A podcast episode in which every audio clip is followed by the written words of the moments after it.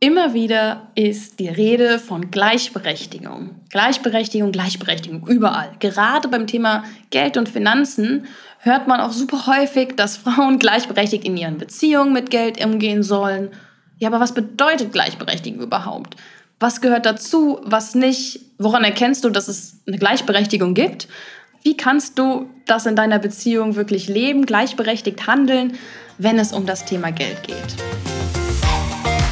Willkommen bei Money Talk. Ich bin Vanessa, dein Host und Finanzmentorin und ich zeige dir hier, wie du deine Finanzen einfach strukturierst und dich auch endlich ans Investieren rantraust. Dazu gibt es ganz kostenlos liebevolle Arschtritte inklusive, damit du in die Umsetzung gehst und dein Leben nach deinen Vorstellungen gestaltest und deiner Rentenlücke endgültig Ade sagen kannst. Also, lass uns direkt loslegen. Ich glaube, das ist ein relativ ja, kontroverses Thema. Gleichberechtigung, Gleichstellung, was ist was, was ist wichtig.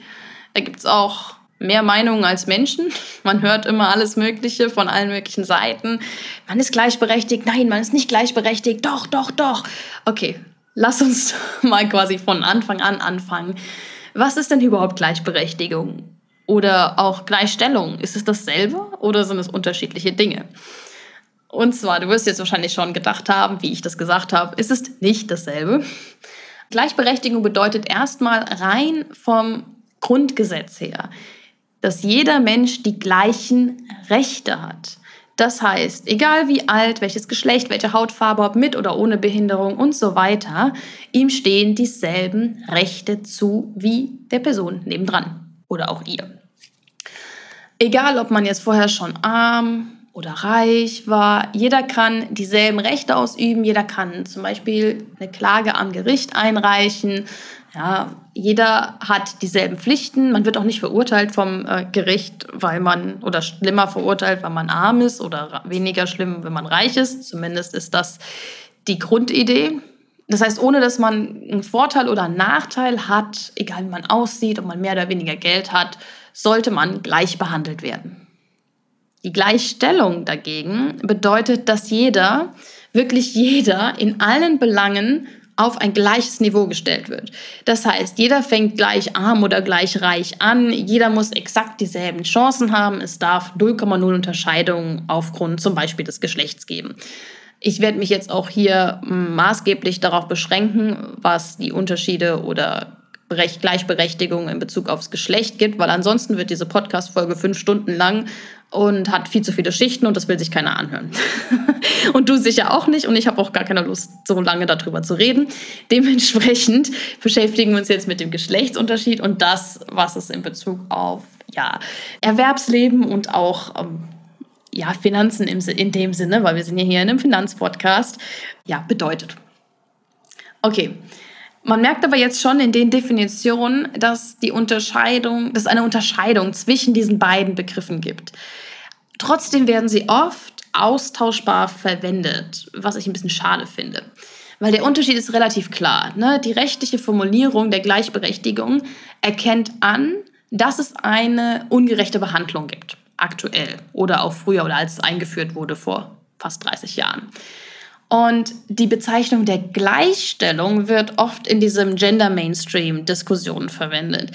Die geht einfach davon aus, dass nur weil das Gesetz vorsieht, dass es gleichberechtigt zugehen soll, passiert es quasi nicht.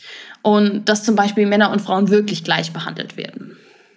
Weil das Gesetz räumt eine Chancengleichheit ein. Das heißt, es darf keine Diskriminierung aufgrund der Herkunft etc. geben. Das heißt, zum Beispiel, wenn du dich bei einem Job bewirbst, dass du jetzt keinen Nachteil haben darfst bei der Bewerbung, die nur auf deinem Geschlecht beruht.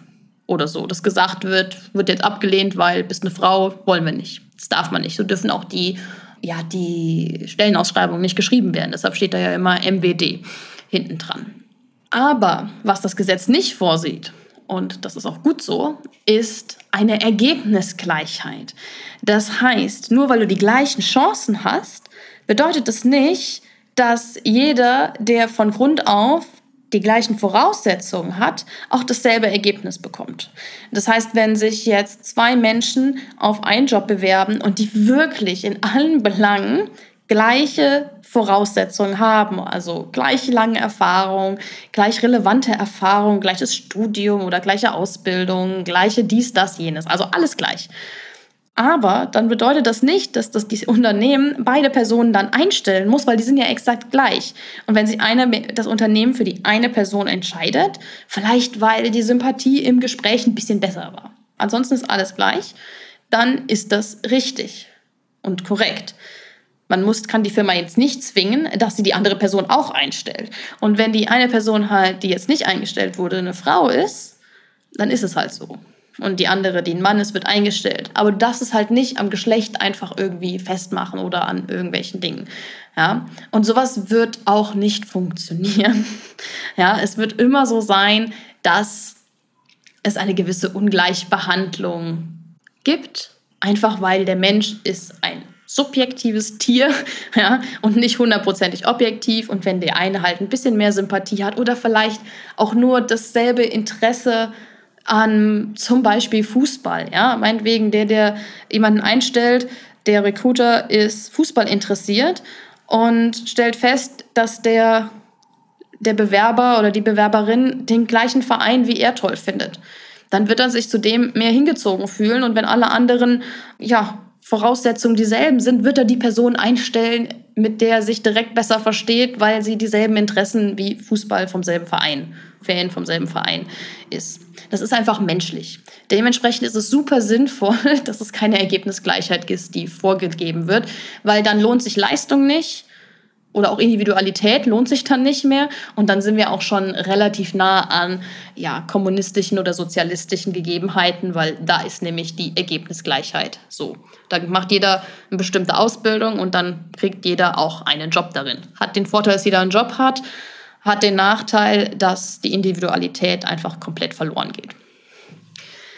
Gibt es jetzt ganz realistisch betrachtet die absolute Gleichberechtigung, also ohne Zwang und ist das auch überhaupt erstrebenswert? Ich habe es jetzt auch schon so ein bisschen mit dem einen Beispiel angedeutet. Ein anderes Beispiel, was ich ganz spannend finde, ist die Frauenquote, die ja eingeführt wurde für verschiedene Dinge, also jetzt für Vorstände oder auch für Aufsichtsräte weil ich bin kein Fan davon. Ich sag's gerade raus, Spoiler. weil welche Frau will ganz ehrlich schon einen Posten bekommen, weil man eine Quote erfüllen muss, weil das Unternehmen muss eine Quote erfüllen. Obwohl man vielleicht objektiv nicht die beste Wahl ist. Ja, sondern vielleicht ist ein Mann oder ja, jemand anderes ähm, die bessere Wahl, weil die Person besser geeignet ist für exakt diesen Job. Das soll jetzt natürlich nicht heißen, dass nicht auch beides gleichzeitig sein kann. Also, dass man als Frau die beste Wahl ist und gleichzeitig auch noch die Quote erfüllt. Das wäre natürlich der Best Case und das ist natürlich das, was man sich bei so einer Quote auch wünscht und vorstellt. Die Realität sieht aber leider doch bei manchen Sachen anders aus, wie bei dem auch. Ja.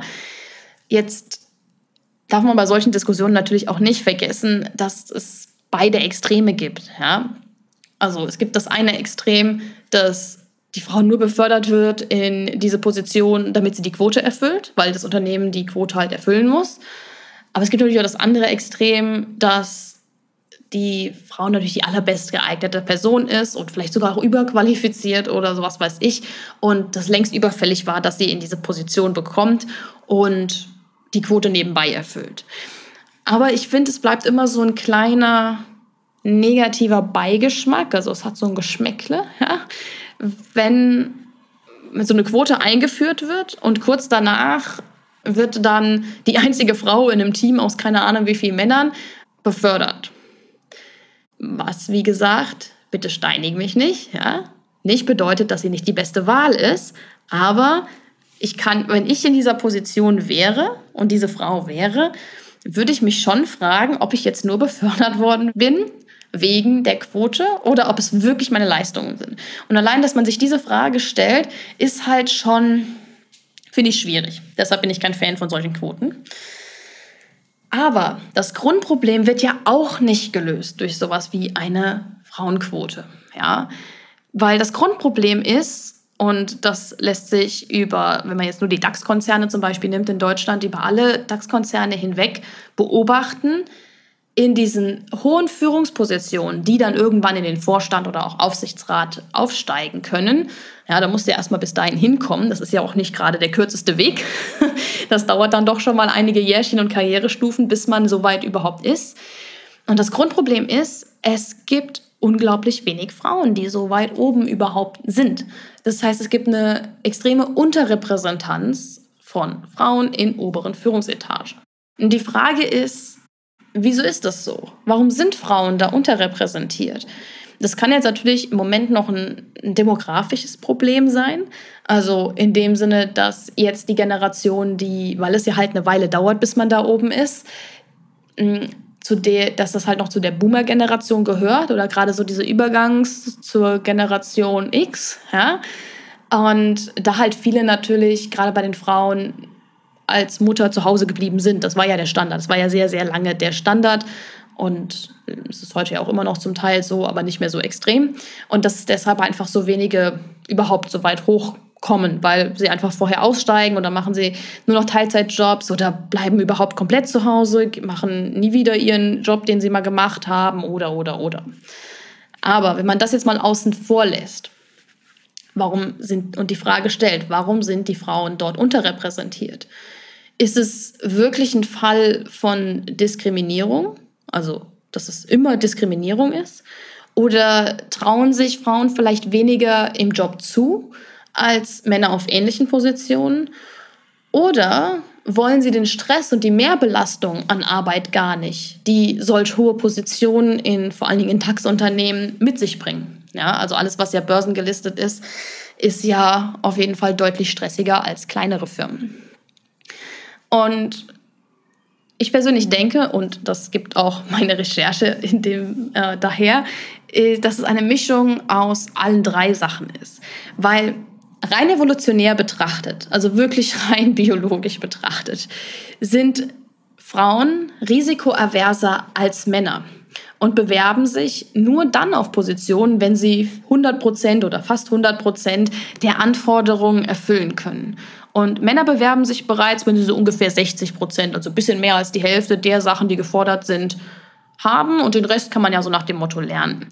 Männer trauen sich da einfach mehr zu oder gehen ein größeres Risiko ein, dass es halt vielleicht auch nicht funktioniert oder dass man dann ja vielleicht auch mehr abgelehnt wird. Und bei Frauen ist es ein bisschen anders meistens. Ne? Da gibt es auch genug äh, Umfragen dazu. Also das ist eigentlich ja repräsentative Umfragen wichtig, wichtig dazu zu sagen. Dazu passt auch noch ein anderes Beispiel und zwar, dass es höhere Wahrscheinlichkeiten gibt für Männer, extrem reich zu werden durch zum Beispiel Investitionen oder Unternehmensaufbau etc. als für Frauen. Aber der Prozentsatz der Männer, die extrem arm sind, ja, oder so wirklich, die man so als ja, Menschen, die man als gescheiterte Existenzen oft bezeichnet hat, also gar nicht negativ gemeint, sondern wirklich einfach, es gibt ja wirklich Menschen, die ganz, ganz, ganz unten sind und die richtig große Probleme haben, überhaupt von Tag zu Tag zu kommen, ja. Und die, die extrem arm sind, die werden ja in Deutschland Gott sei Dank ziemlich gut aufgefangen. Aber der Prozentsatz ist bei Männern auch deutlich höher als bei Frauen. Ähm, dazu gibt es auch einige ja, Studien. Frauen bewegen sich im Großen und Ganzen mehr in der Mitte. Also das sieht ja immer ein bisschen aus auch wie eine Glockenkurve. Die ist dann nur bei Frauen halt wirklich mehr in der Mitte zentriert und bei Männern sind halt die Ausläufer ein bisschen höher prozentual. Und das passt eigentlich dazu ganz gut. Ne? Also Frauen sind risikoaverser, aber werden dadurch halt eventuell auch nicht so reich oder nicht so viele werden so extrem reich, weil extremes Risiko kann halt auch einen extremen Gewinn mit sich bringen. Es kann aber auch den absoluten Totalverlust mit sich bringen, weshalb dann Männer auch öfter extrem arm sind. Und der zweite Teil ist, denke ich, auch schon, es gibt eine unterschwellige oder teilweise Diskriminierung von Frauen, gerade wenn man so Alter Ende 20 bis so Ende 30 ist. Also das klassische gebärfähige Alter, wie man das immer nennt. Also im Endeffekt für Frauen, sobald man das Studium abgeschlossen hat, vielleicht hat man ja ein Jahr länger gebraucht oder zwei, dann ist man ja schon Mitte bis ja, bis Ende 20 fast, je nachdem, was man studiert hat. Und dann findet man keinen Job oder nur schwierig oder wird schlecht, seltener befördert oder, oder, oder. Ja. Und Arbeitgeber überlegen da natürlich schon mal mehr, ob man jetzt zum Beispiel für so ein langfristiges Projekt eine Frau einstellt in diesem Bereich oder ob man die befördern will. Weil rein aus unternehmerischer Perspektive das Risiko, dass diese Person dann ja bei einer Schwangerschaft bis zu drei Jahre ausfällt, ne, wenn man die Schwangerschaft nimmt und dann wirklich drei Jahre Elternzeit oder ja, Elternzeit nimmt und drei Jahre nicht arbeitet. Oder Erziehungszeit heißt es ja, glaube ich. Elternzeit ist ja nur das erste Jahr und dann ist der Rest Erziehungszeit. Aber in, in, insgesamt können es drei Jahre sein maximal. Und man dann einen Ersatz einstellen muss und einarbeiten muss. Und dann überlegen sich Arbeitgeber natürlich schon, ob man dann die Frau nimmt, die jetzt gerade Ende 20 oder Anfang 30 ist. Weil das ist natürlich auch mühselig und teuer, wenn du jemanden als Ersatz einstellen musst, dafür befristet und dann ähm, auch einarbeiten musst, etc. Das ist wirklich nicht so einfach. Das ist natürlich die rein unternehmerische Perspektive. Ob es fair ist, nur auf der Existenz von einem Uterus eine Frau so zu verurteilen oder zu beurteilen? Absolut nicht. Also gerade auch für solche Frauen, die zum Beispiel gar keine Kinder wollen, ist es ja noch schlimmer, weil du willst keine Kinder und hast nicht vor, irgendwann schwanger zu werden, tust alles dagegen und musst trotzdem, wirst du damit quasi wie über einen Kamm geschoren. Ich bin da auch kein Fan von, also überhaupt nicht. Aber es ist halt nun mal leider ein Stück weit die Realität. Und die Augen davor verschließen, bringt mal gar nichts. Oh, nö. Da sind wir wieder beim Arschtritt, ne? Das bringt aber gar nichts. Man kann in so einem Fall natürlich dann nur auf einen Chef oder eine Chefin hoffen, die nicht so urteilt und im Zweifel eine kreative und eine gemeinsame Lösung findet jetzt. Weil wenn man jetzt wirklich schwanger wird und in so einem Projekt oder so, ne, naja, das fällt ja nicht vom Himmel. Das dauert ja halt einfach mal neun Monate, bis es wirklich auf der, auf der Welt ist. Und wenn man dem Arbeitgeber nach spätestens drei Monaten Bescheid sagt, dass man da schwanger ist, ist ja immer noch ein halbes Jahr Zeit, um jemanden zu finden. Und man kann ja auch individuelle und kreative Lösungen finden, dass man vielleicht schnell wieder, relativ schnell wieder für ein paar Stunden kommt oder, oder, oder. Ja, also es gibt da ja Möglichkeiten ohne Ende. Man braucht nur eine Flexibilität an entsprechenden Chef oder Chefin. Was halt die Frage ist, wie das mit der aktuellen Generation, die in den Chefsesseln sitzt, da kann man Glück und Pech haben, aber ich würde behaupten, das hat nichts mit der Generation zu tun. Das ist bei allen so. Aber diese Diskriminierung existiert leider, leider, leider. Kann man halt nicht so viel dran machen, außer wenn man selber an der Position des Chefs oder der Chefin ist, anders zu handeln. Das ist, glaube ich, der beste Weg. Den dritten Teil finde ich besonders interessant. Also den Teil, ob Frauen überhaupt diese Position haben wollen. Weil den Tenor, den ich oft höre und auch Umfragen spiegeln das wieder, sieht da zum Teil ganz anders aus. Viele Frauen wollen die Verantwortung gar nicht. Das kann zum Teil sein, weil sie risikoaverser sind und sich das nicht zutrauen. Aber viele wollen das einfach nicht, auch wenn es deutlich mehr Geld bedeuten würde weil die Arbeit und der Stress werden tendenziell auch mehr bei höheren Positionen. Die Verantwortung ist vor allen Dingen auch nicht zu unterschätzen. Und wenn du schon Verantwortung quasi für eine Familie zu Hause hast, also natürlich mit deinem Partner, aber das ist ja auch schon eine Verantwortung. Und das wird häufig auch vergessen, dass gerade wenn man jetzt als Frau Kinder und Familie hat, hat man ja auch immer so ein bisschen die Wahl. Ne? will ich mich mehr mit meiner Familie und mir verwirklichen und so viel arbeiten, dass ich gut davon leben kann? Oder will ich mir aber den extremen Stress noch zusätzlich zu der Familie etc. im Job antun und ja, und Karriere machen? Ja, gibt es ja beide Möglichkeiten, ob man das eine oder das andere will. Und die Realität ist halt hier auch oft, nicht immer natürlich, dass Frauen sich eher dazu entscheiden, wirklich lieber mehr Zeit mit der Familie zu verbringen und auch mehr die Karriere in dem Sinne hinten anzustellen. Bedeutet nicht, dass du nicht beides haben kannst, ähm, aber man muss sich dann bewusst sein, dass es natürlich auch deutlich mehr Stress bedeutet und viele wollen das nicht unbedingt. Und das ist auch vollkommen in Ordnung, solange man diese Entscheidung aktiv trifft. Und das kann natürlich auch ein Grund sein, dass, dass Frauen nicht so in den oberen Führungspositionen vertreten sind, weil sie sich das gar nicht antun wollen.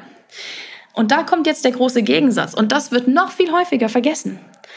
Männer haben diese Wahl oft nicht im selben Maße, weil von Männern wird eigentlich erwartet, dass sie, ja, sobald halt vor allen Dingen auch Kinder da sind, dass sie der, der Versorger sind, dass sie das Geld mitbringen, weil die Frau sich entscheidet, ob sie denn, wie lange sie denn zu Hause bleiben will, wie lange sie vielleicht danach Teilzeit arbeiten will. Natürlich gibt es da auch toxische Muster, dass Männer Frauen dazu zwingen oder auch umgekehrt, ja, das gibt es natürlich auch, aber jetzt von einer ganz normalen Erwachsenenbeziehung aus entscheiden das beide gemeinsam, aber in der Regel ist es ja schon so, dass die Frau irgendwie zu Hause bleibt eine Weile.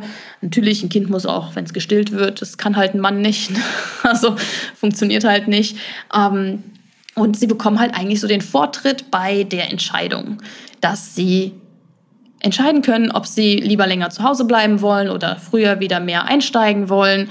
Und wenn sie dann die Unterstützung kriegen vom Mann, bedeutet das meistens aber, dass die Männer meistens mehr arbeiten, nicht so viel von dem Kind haben dann, also auch von der Erziehung dann nicht ganz so viel dran teilnehmen können, einfach wenn du viel Zeit arbeitest, ja, und ist das ja automatisch die ja, logische Konsequenz.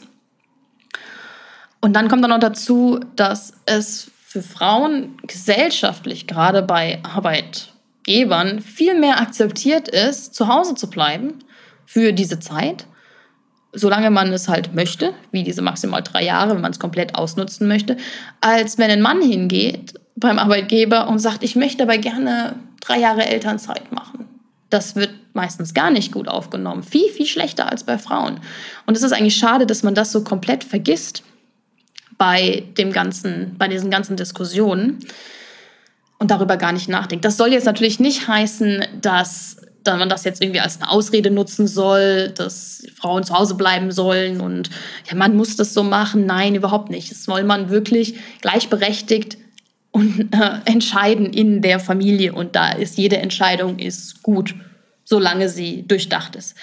Dazu fällt mir noch was ein, will ich nur ganz kurz darauf eingehen, dass es interessant ist, wenn wir jetzt gerade bei Jobs sind und mehr in Teilzeit, weil oft ist die Argumentation, ja, die Frau bleibt zu Hause, weil der Mann verdient mehr. Ja, das kommt aber von der Berufswahl.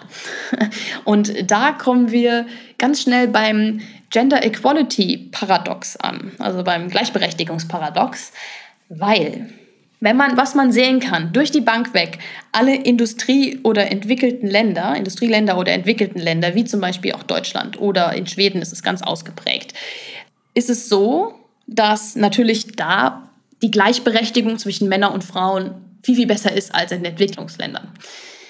Das heißt, hier würde man davon ausgehen, dass Frauen komplett frei entscheiden können, was für einen Beruf sie wählen und das geht natürlich dann mit gewissen Gehältern einher.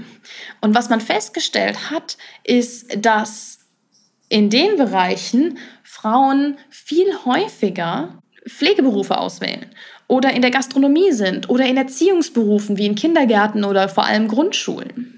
Und das sind halt auch traditionell leider die Berufe, die weniger Gehalt zahlen, einfach auch, weil sich in diesen Bereichen nicht so gut Geld verdienen lässt, dass dann bestimmte Gehaltssteigerungen zulässt wie in Ingenieursberufen. Und oft sind diese Berufe, also außer die Gastronomie, auch vom Staat reguliert und dementsprechend sind die Gehälter ja, vom Staat festgelegt. Und da muss man sich da beschweren, wenn das einem nicht passt.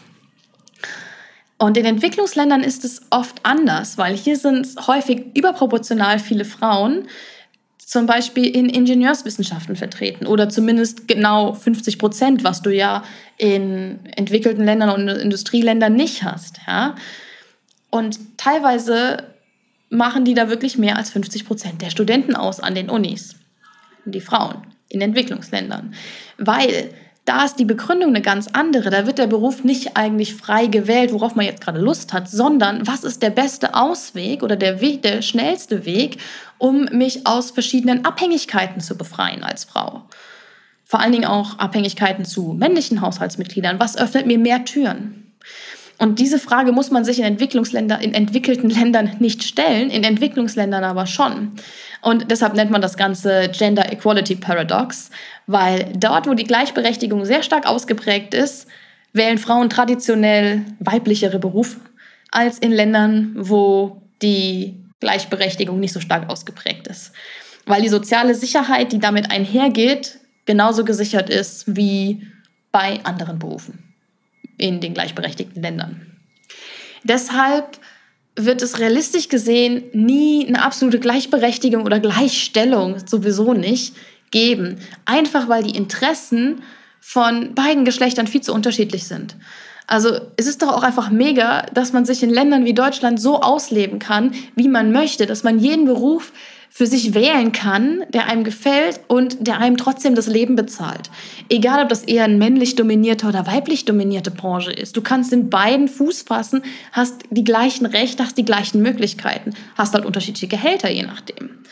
Ja, aber das ist dir bewusst vorher, bevor du das auswählst. Und der Mythos, noch ein Punkt dazu, dass der Mythos, der existiert, dass Frauen in denselben Positionen mit derselben Erfahrung und dem Background, demselben Background wie Männer 20 Prozent weniger verdienen, ist eben auch genau das ein Mythos. Also das ist ja dieser Gender Pay Gap, ne? der vergleicht Äpfel mit Birnen. Da, dort, da ist dann auch Teilzeit mit eingerechnet und Frauen arbeiten häufiger in Teilzeit und haben halt häufiger die Berufe, die nicht ganz so gut bezahlt sind, weil sie sich das selber auswählen. Ja, bereinigt liegt der Gender Pay Gap ja nur noch bei 2 bis 3 Prozent. Und das ist halt quasi wie statistische ja, Abweichung so ungefähr. Also das macht dann gar keinen großen Unterschied mehr und das kann man auch sonst nicht feststellen. Und wenn es nämlich wirklich so wäre, dass man Frauen 20 Prozent weniger bezahlen müsste als Männern, welches Unternehmen würde dann noch Männer einstellen, wenn sie alles für 20 Prozent günstiger haben könnten, wenn sie nur noch Frauen einstellen? Das ist auch eine Überlegung die man noch, die ich noch abschließend zu dem machen wollte. Was bedeutet das jetzt für deine Beziehung? Also wie kannst du das jetzt für deine Finanzen, deine finanzielle Situation, deine Beziehung ausnutzen? Also, dieses Ganze, was ich jetzt dir erzählt habe in den über 25 Minuten, zeigt, dass du in der Verantwortung bist. Du. Du alleine. Wenn du Single bist, bist du ganz alleine in der Verantwortung. Wenn du in einer Beziehung bist, kannst du das mit deinem Partner besprechen. Also ihr müsst das beide besprechen und selbstverantwortlich eure Finanzen managen und handeln und gemeinsam planen. Wenn Kinder da sind, sowieso. Nochmal ein ganz anderes Thema. Ohne Kinder ist es relativ einfach, weil jeder verdient sein eigenes Geld, hat die Steuerklasse 1 oder auch die Steuerklasse 4, wenn ihr verheiratet seid. 3 und 5 würde ich äh, nicht machen. Und jeder verteilt dieses Geld, das er verdient, gleichmäßig für sich selbst in seine Ausgaben oder auch in Urlaub und Sparen oder investieren. Und natürlich gibt es auch kollektive Ausnahmen, ne? wie Lebensmittel oder wenn man gemeinsam wohnt, dann zahlt man das ja auch gemeinsam. Und wenn einer aber jetzt viel, viel mehr verdient als der andere, muss man da auch noch mal ein bisschen mehr drüber sprechen, wie man das dann gestalten möchte. Auch das ist super individuell. Oder wenn einer dadurch auch ganz andere Ansprüche hat als der andere, um, zum Beispiel beim Urlaub, ne? und der eine sich das aber nicht so leisten kann wie der andere, weil der eine halt mehr verdient als der oder die andere. Und da muss man natürlich dann gemeinsam sprechen. Das ist eigentlich die Quintessenz dabei. Sprich darüber mit deinem Partner und äußere deine Wünsche und deine Bedürfnisse. Auch im finanziellen, gerade im finanziellen, besonders wichtig. Und wenn Kinder ins Spiel kommen, dann ist das Thema Geld ganz schnell auf einem anderen Level wichtig. Ja?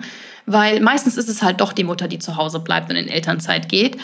Und sie bekommt halt nur 60 Prozent des vorherigen Gehaltes. Und die Ausgaben, die du aber hast, wenn du ein Kind hast, werden ja sogar noch höher. Da reichen auch die 250 Euro Kindergeld jetzt nicht unbedingt, um die Differenz zu decken. Ja? Und dann fängt das Gespräch richtig an. Wie will man das ausgestalten? Wie sieht für dich eine Rückkehr in den Job aus, wenn du gerade in Elternzeit zu Hause bist? Ja? Wie kann der Mann helfen finanziell? Kann er auch Elternzeit oder Teilzeit machen? Kann man das halb halb aufteilen? Ja? Kann er, wenn er finanziell helfen will, die Investitionen und die Sparbeträge, die du jetzt nicht tätigen kannst aus deinem geringeren Gehalt in der Elternzeit, kann er dafür auskommen? Das geht ja auch nicht immer, je nachdem, wie hoch das gemeinsame Gehalt ist von beiden zusammen geht es vielleicht auch nicht oder es geht vielleicht gerade so auf mit der Elternzeit, ja. Aber darüber muss man sprechen, weil hier geht es auch um Rechte und Pflichten. Ja? Gleichberechtigung kommt immer mit Pflichten. Jedes Paar muss da eine individuelle Lösung finden. Aber bitte sprecht miteinander und lebt finanziell nicht nebenher.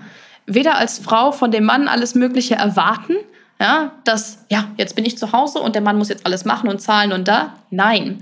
Noch, dass du als Mann davon ausgehst, dass es keine Änderung braucht, weil die Frau bekommt ja 60 Prozent fürs Nichtstun. Ist ja auch so, je nachdem, verbreitet, dass, ja, man hat ja nur so ein Baby zu Hause und arbeitet nicht, dann tut man ja nichts. Ja, der Mental Load ist auch je nachdem riesig. Ich kann das nicht beurteilen, richtig. Ich habe ja keine Kinder bisher. Aber der spielt eine Rolle. Und deshalb muss man darüber sprechen und eine gemeinsame Lösung finden, auch fürs Finanzielle, auch für den Mental Load. Und das, was sich dann am Ende für jedes Paar als gleichberechtigt anfühlt, das kann komplett unterschiedlich sein. Das kann für das eine Paar 180 Grad gedreht sein zu dem, was ein anderes Paar sich vorstellt darunter und es lebt. Und das ist auch okay. Und es ist auch gut so, weil jeder Mensch ist individuell, jedes Paar ist individuell. Und was auch ganz wichtig ist, was ich hier an der Stelle noch loswerden möchte, es ist vollkommen egal, was das Umfeld darüber denkt. Es geht nur darum, was ihr beide untereinander ausmacht und was für euch beide sich gleichberechtigt und gut anfühlt. Und zwar gut ohne Einschränkung. Und auch so, dass es für beide finanziell stemmbar ist und dass keiner einen größeren Nachteil trägt als der andere. Also Nachteile sollten auf beide gleichmäßig verteilt sein, Vorteile auch. Ja. Aber wichtig ist nur, dass ihr die eigene Vorsorge hinkriegt. Also, dass du auch die eigene Vorsorge auch hinkriegst für dich selber. Also, auch wenn du Kinder hast oder wenn ihr Kinder habt, ja, die private Altersvorsorge für jeden der beiden Eltern ist wichtig. Das muss geklärt werden. Und erst wenn das geklärt ist und darauf fix jeden Monat investiert wird und gespart wird, erst dann kannst du über die Vorsorge von Kindern nachdenken, also für Kinder sparen, für Kinder investieren etc. Erst das eigene klären, dann für die nachfolgende Generation. So, welcome to my TED Talk. Das war jetzt auch eigentlich die, die aktuellste Folge. Ich freue mich, dass du hier bist. Lass mir unglaublich gern Feedback da an vanessa.moneymentorin auf Instagram. Da freue ich mich drüber. Ähm, den Link findest du auch in der Podcast-Beschreibung. Schreib mir unglaublich gerne Bewertungen auf iTunes oder bewerte mit Sternen bei Spotify in der App. Ich freue mich riesig, auch wenn du abonnierst. Und ansonsten, lange Rede, kurzer Sinn.